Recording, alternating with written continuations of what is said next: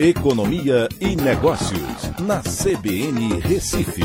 Oferecimento Cicred Recife e Seguros Unimed. Soluções em seguros e previdência complementar. Olá, amigos, tudo bem? No podcast de hoje eu vou falar sobre o PIB da China, que teve forte desaceleração em seu ritmo de crescimento, subindo somente 0,4% no segundo trimestre. Esse foi o pior desempenho desde o começo da série histórica, em 1992.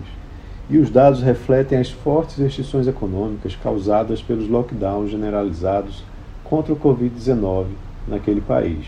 Essa elevação de 0,4% em relação ao mesmo período do ano passado ficou acima apenas da queda de 6,8% ocorrida no primeiro trimestre de 2020, quando a pandemia estava em seu pico. Na comparação trimestral, o PIB caiu 2,6% né, na passagem do primeiro para o segundo trimestre desse ano. No primeiro semestre do ano, o PIB cresceu 2,5% em relação ao ano anterior, que é baixo. E esse resultado é, do segundo trimestre se contrapõe ao forte crescimento de 4,8% que aconteceu no primeiro trimestre e acende preocupações quanto ao crescimento no restante do ano, com até mesmo a possibilidade de entrada em recessão.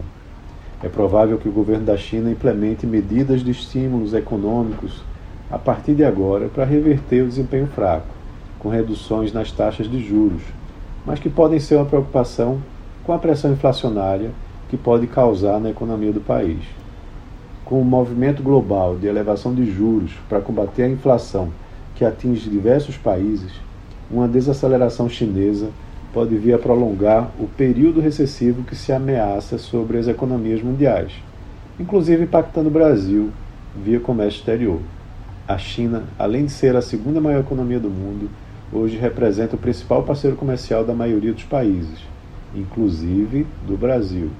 Uma, desa uma desaceleração de seu crescimento vai impactar as exportações e os preços de diversas commodities como minérios e também proteína animal, que a gente tanto exporta para lá. Então é isso, um abraço a todos e até a próxima.